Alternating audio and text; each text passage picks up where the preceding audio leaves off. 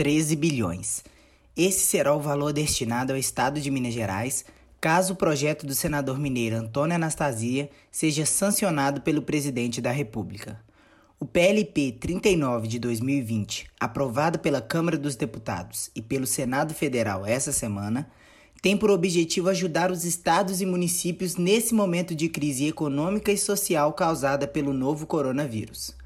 Com a queda na arrecadação provocada pela diminuição da atividade econômica, a avaliação de especialistas é que, sem nenhuma ação como a que virá com a aprovação dessa proposta pelo Congresso, serviços públicos começam a entrar em colapso por falta de recursos nos estados e municípios. Autor da proposta original, que agora possibilitará o incremento de recursos para toda a federação, Anastasia defende a união de esforços e o diálogo permanente para definição de soluções viáveis e concretas para a garantia da saúde e da melhoria da qualidade de vida das pessoas. Segundo o senador, o momento é desafiador para todos e será superado com trabalho e solidariedade.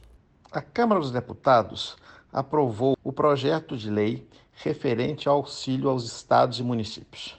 O Senado já havia aprovado, inclusive com origem em um projeto de minha autoria, que foi modificado e encaminhado à Câmara, e agora nós teremos, felizmente, um aporte muito positivo a favor de estados e municípios que estão perdendo muitos recursos em razão da paralisação da economia nesse momento.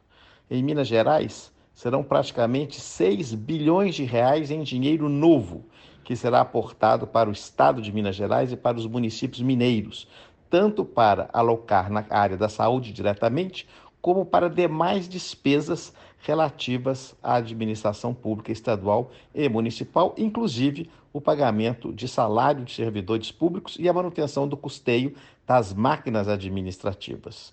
Dentre os valores destinados para Minas Gerais, decorrentes da distribuição estabelecida nos termos do Programa Federativo de Enfrentamento ao Coronavírus, 446 milhões de reais serão destinados para o governo do estado conforme critérios de população e incidência da Covid-19. 302 milhões de reais irão direto para os cofres dos municípios, conforme critério populacional. Além disso, o Estado terá suspensão do pagamento das suas dívidas, que gira em torno de 7 bilhões de reais. Serão destinados ainda cerca de 3 bilhões de reais para livre aplicação pelo governo do estado e 2,2 bilhões de reais pertencentes aos municípios mineiros, recursos destinados a suprir a queda na arrecadação em função da pandemia e para garantir a continuidade na prestação dos serviços públicos pelas prefeituras. É muito importante, pois, para que o cidadão mineiro tenha conhecimento dessa aprovação dessa lei, porque de fato os recursos federais aprovados pelo Senado e agora pela Câmara, sancionado pelo Executivo, será capaz de dar uma ajuda substancial para que estados e municípios superem esse momento de gravidade com queda da atividade econômica e, portanto, queda da receita. É um esforço conjunto e fico muito orgulhoso de ter um projeto meu servido como base para que, de fato, esse recurso pudesse chegar aos estados e aos municípios brasileiros. Minas Gerais, portanto, receberá, como eu disse, cerca de 6 bilhões de reais de dinheiro novo. Confirma-se a suspensão do pagamento da dívida, que de Minas Gerais é de cerca de 7 bilhões de reais, aí nós temos quase 13 bilhões, e ainda os municípios também terão outros benefícios, como o adiamento do pagamento de débitos previdenciários e também de eventuais empréstimos que tenham com bancos oficiais.